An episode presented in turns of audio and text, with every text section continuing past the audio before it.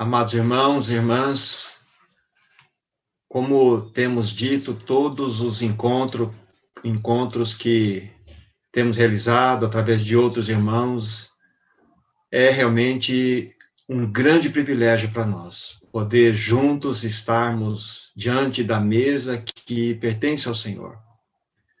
Que nesta manhã ele venha receber todo o louvor, toda a gratidão, toda a adoração que somente ele merece.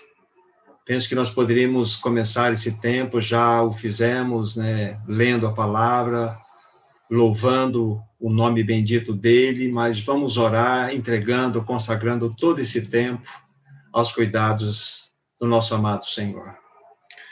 Nosso maravilhoso Senhor. Nós somos realmente tão gratos a Ti.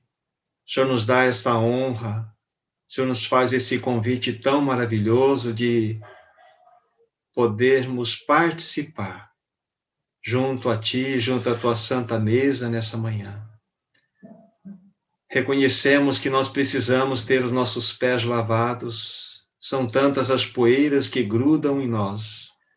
Queremos que, por aquela obra perfeita que Tu mesmo realizaste na cruz, o Teu sangue derramado, do qual nós nos valemos agora, possamos ter nossos pés lavados, para que todos que irão participar desse momento participem de maneira adequada, com os corações purificados, com o poder do teu sangue aplicado em cada um de nós. Nos valemos desse precioso sangue, dessa bendita provisão. E também contamos com o socorro do Santo e maravilhoso Espírito, para que ele, de fato, possa transformar todo esse tempo, todo esse reunir, numa realidade espiritual. Para que nós possamos desfrutar da tua presença, do teu amor, da tua graça, e que possamos tocar a tua obra e ela venha impactar o nosso coração. Nós oramos no teu precioso nome, para a glória do nosso Deus e Pai. Amém. Mas, irmãos, nós vamos tomar nossas Bíblias e vamos ler quatro porções, e na sequência vamos estar, então, dando a direção daquilo que o Espírito há de nos falar nessa manhã. A primeira porção encontra-se no livro de Mateus, capítulo 26. Mateus, capítulo 26, aqui nós vamos ler nessa primeira citação, dois versículos, o 47 e o 50. Repetindo, Mateus 26, 47, o primeiro verso. Falava ele ainda, e eis que chegou Judas, um dos doze, e com ele grande turba com espadas e porretes, vinda da parte dos principais sacerdotes e dos anciãos do povo. Agora, verso 50.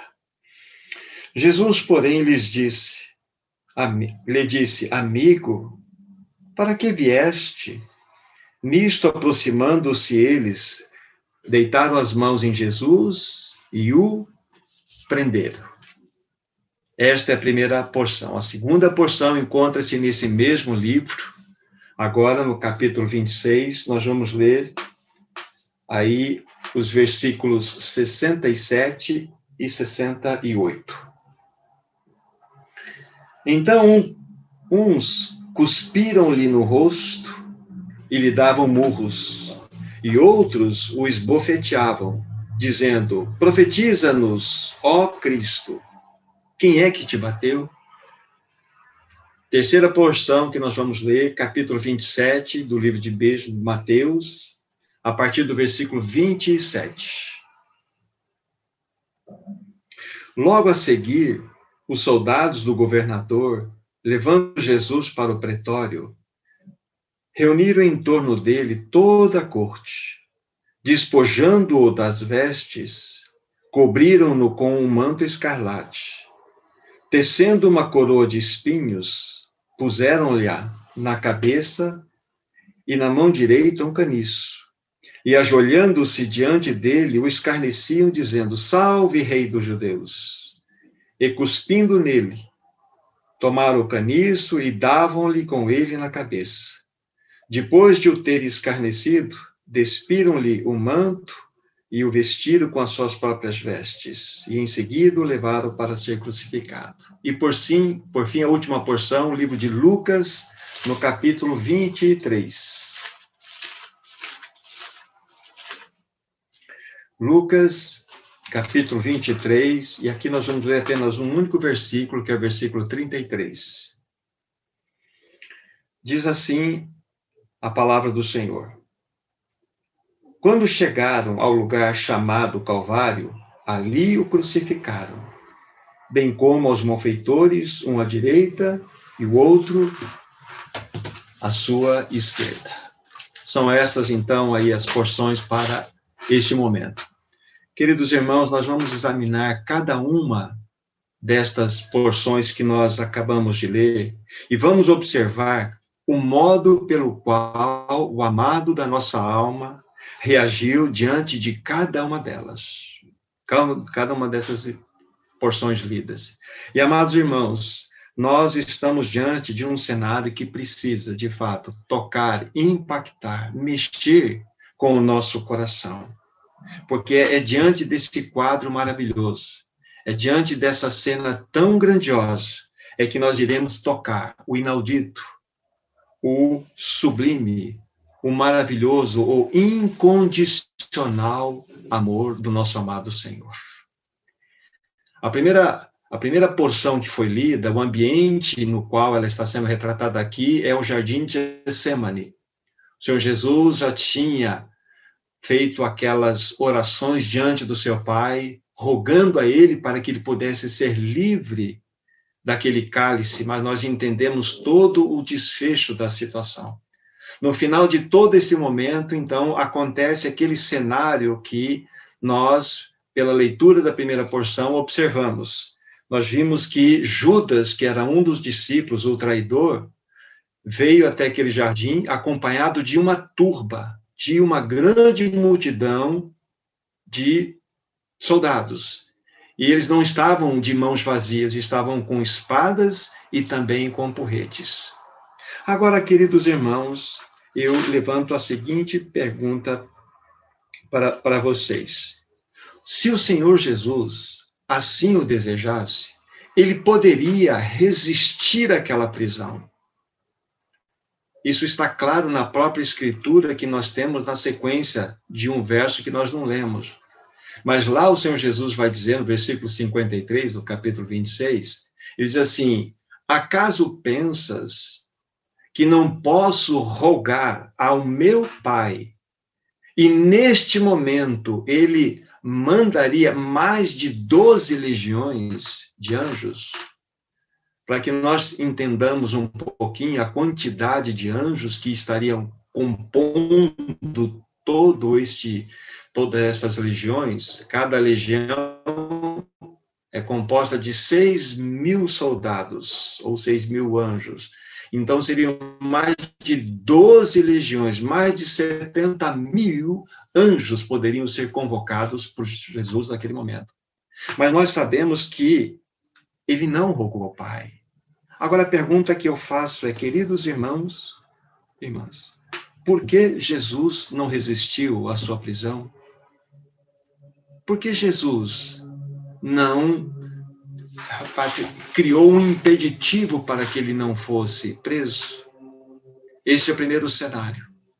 No segundo cenário, nós já temos um outro ambiente que é Jesus diante do sinédrio, composto de mais de 70 anciãos, aqueles 70 sábios judeus que compunham o sinédrio. E ali ele foi interrogado das mais diversas formas, e não somente interrogado, e como nós vimos na leitura feita, que eu vou lembrar o que, que aconteceu, nós vimos que o desfecho de todo aquele interrogatório, o que aconteceu? Vieram alguns perto dele, de Jesus, e cuspiram-lhe no rosto, deram um murro sobre a face do nosso Senhor Jesus. A Bíblia fala que também o esbofetearam também ao Senhor Jesus Cristo. Esse é o quadro que nós acabamos de observar quando fizemos aquela leitura. É interessante que o Senhor, que a palavra de Deus, ela, ela faz uma distinção aqui, ela traz os detalhes daquilo que aconteceu com o nosso amado Senhor Jesus. Não somente deram murros, e murro significa realmente lançar o seu braço com o punho fechado. E é isto que aqueles soldados romanos fizeram com o nosso Senhor Jesus Cristo. É aquilo que os soldados que estavam à disposição do sumo sacerdote fizeram com o nosso amado Senhor Jesus Cristo. Não somente desfechar, desfizer, é, é, é, lançar um muro sobre a face do nosso amado Senhor, mas como esbofetear, ou seja, isso significa que com a mão de palma aberta, então ele levou todos aqueles, aquela, aqueles esbofeteamentos feitos por aqueles que estavam à sua volta.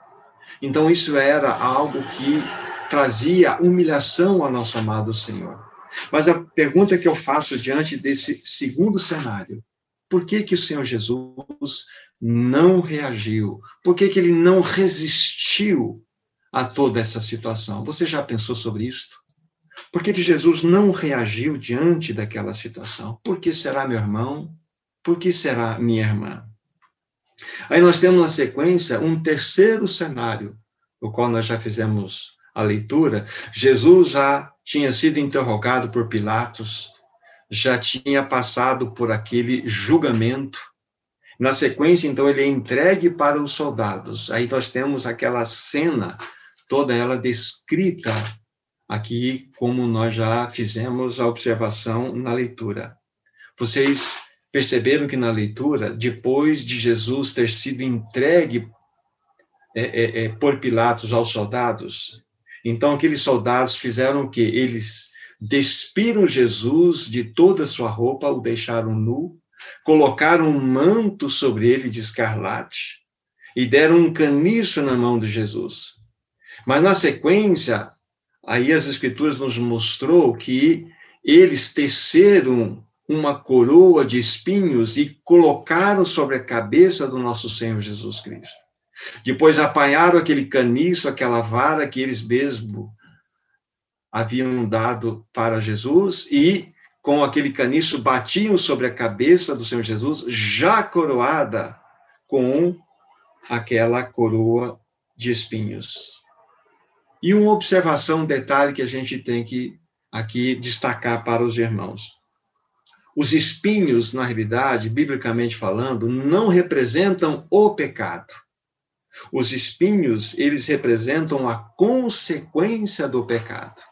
Isso é facilmente visto quando nós examinamos Gênesis capítulo 3, lá na, na, na, nas Escrituras Sagradas, onde, no versículo 17 e 18, vai nos mostrar, não precisamos ir lá, que depois da queda, depois do pecado ter sido introduzido neste mundo, a Bíblia fala que a terra se tornou maldita. Maldita ela produziria espinhos e abrolhos, cardos e espinhos. E é exatamente a consequência do que aconteceu na queda, por causa do pecado. Então, Aqui, na realidade, tem um significado que aquela coroa de espinhos que sobre a cabeça do nosso amado Jesus, ela foi colocada.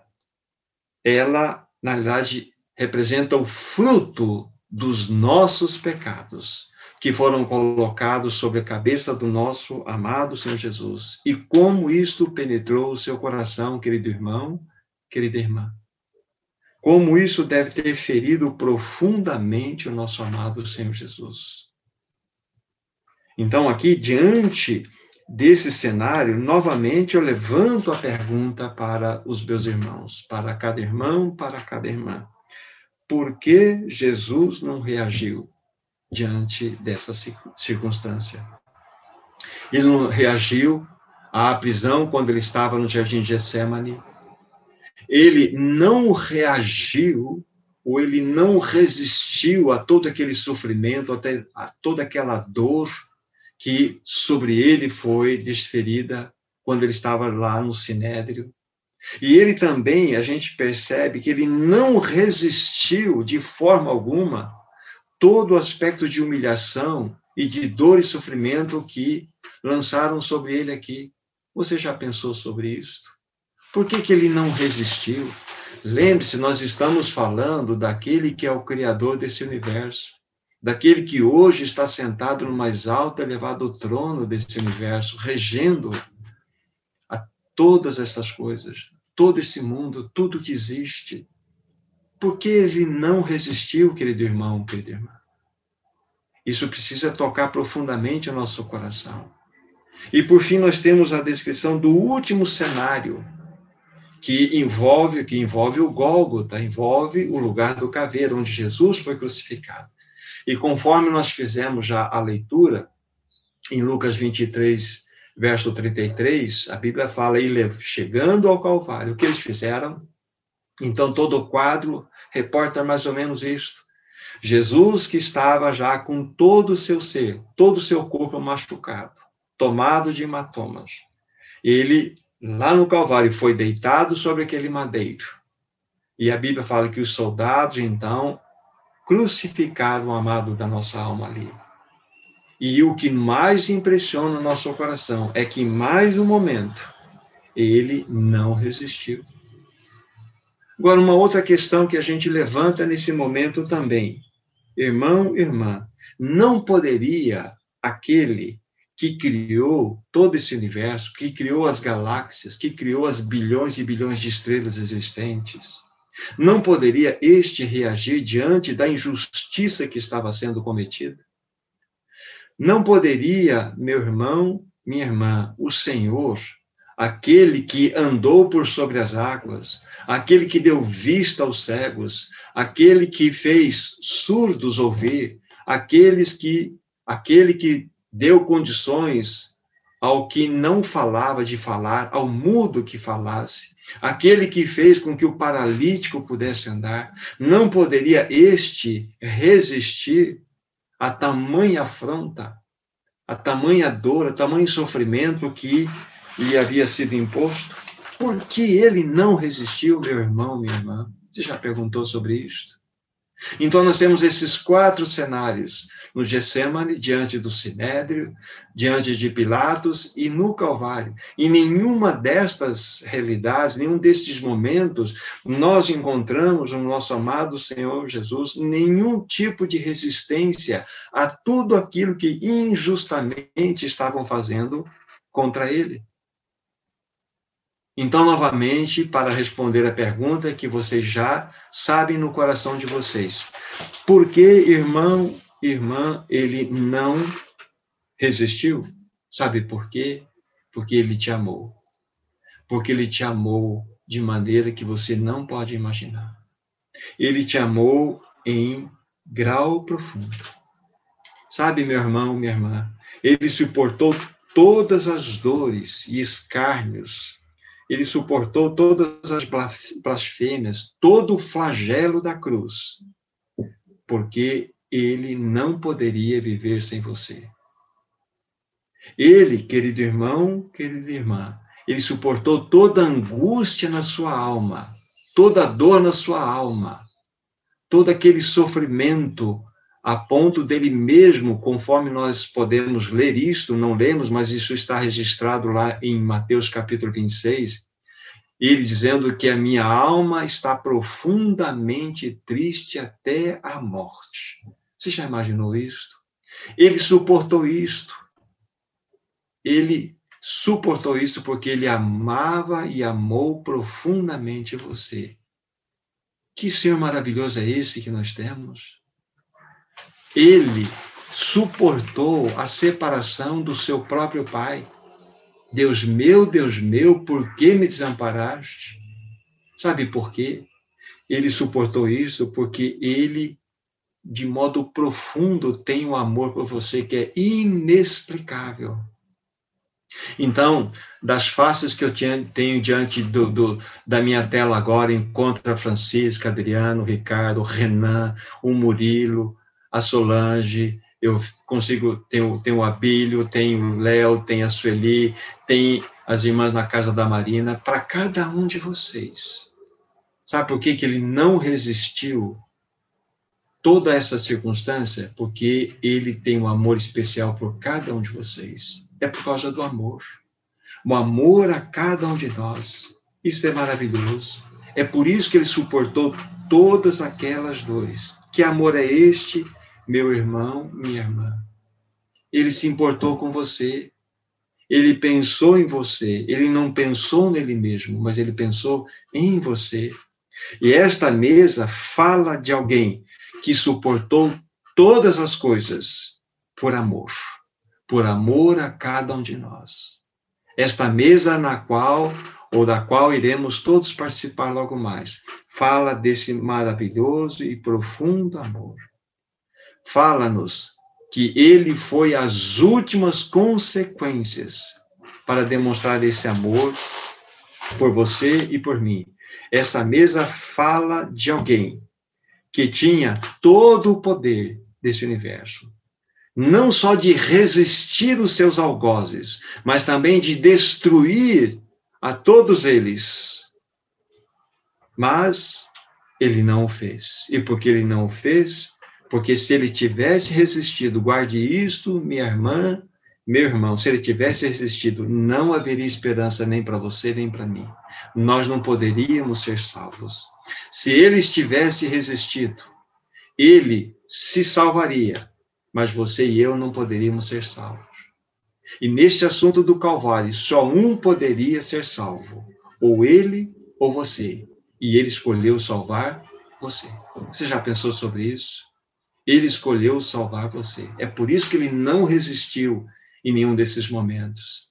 Agora nós entendemos porque ele não resistiu aos seus algozes. É por causa do seu amor. Que amor é este, meu irmão, minha irmã? Que amor glorioso é esse que é do nosso amado Senhor Jesus? Ele se entregou completamente para morrer numa cruz por amor a você, por amor a mim. Agora você vai entender de algo que há muito tempo você já ouviu sendo falado. Não foram os pregos que seguraram Jesus naquela cruz. Não foram os cravos que mantiveram Jesus presos naquela, preso naquela cruz. Foi o seu amor por você e por mim. Ele ficou preso naquela cruz por amor a você, por amor a, a mim. Que Senhor glorioso é esse que temos diante de nós, irmão e irmã? Que Senhor é este? Então aqui está esse quadro maravilhoso que de fato precisa impactar o nosso coração. Precisa tocar o nosso coração de modo profundo. E ao participarmos da mesa, nós vamos poder entender olhando para o pão, olhando para o vinho, ele não resistiu à prisão. Ele não resistiu a nenhum tipo de oposição dos seus algozes. Ele foi até o ao fim determinado por amor a você, por amor a mim. Então, quando estivermos comendo do pão e bebendo do cálice, lembremos desse fato. Ele resistiu, ou melhor, ele resistiu todas as coisas nesse sentido, por causa do seu irresistível amor que ele tem por cada um de nós. Que Senhor glorioso é este! Ah, meu irmão, minha irmã, renda-se em adoração Renda-se em louvor àquele que verdadeiramente preferiu morrer por você a viver sem você. Este é o teu Senhor Jesus. Este é o meu Senhor Jesus. E que nesta manhã, meu irmão, minha irmã, nós, eu, você, possamos nos render de fato, nos colocar diante desse Senhor com palavras de gratidão, com orações que elevam o seu nome, com sentenças que expressam a gratidão que há no nosso coração por esse tão elevado amor. Então, para finalizarmos, amados irmãos e irmãs, o que a palavra de Deus tem a nos mostrar? A nos mostrar que nós temos um glorioso Senhor que foi as últimas consequências por amor a você, por amor a mim. Ele não resistiu aos seus algozes. Você já tem respostas. A resposta, porque ele te amou. Porque ele nos amou em grau infinito. Que ele, nesta manhã, receba de cada um de nós todo o louvor, toda a gratidão, toda adoração que somente Ele merece receber. Nós vamos orar e entregar mais uma vez esse tempo nas mãos do Senhor, os irmãos terão liberdades para orar, para cantar, para exaltar o nome do Senhor. Nosso maravilhoso Senhor Jesus, o Senhor sempre nos surpreende, como o Senhor é divino, como o Senhor é inaudito. Obrigado pelo teu grande amor. Obrigado porque em nenhum momento o Senhor resistiu aos seus algozes. Porque o Senhor preferiu nos amar e ir às últimas consequências desse amor. Obrigado porque hoje nós podemos estar diante dessa mesa. Porque o Senhor preferiu morrer por nós a viver sem nós. Muito obrigado, Senhor. Que verdadeiramente o teu povo possa se expressar com gratidão e louvor e adoração a Ti nesta manhã. Nós te agradecemos de todo o nosso coração. Em Teu próprio nome, Jesus, nós oramos. Amém.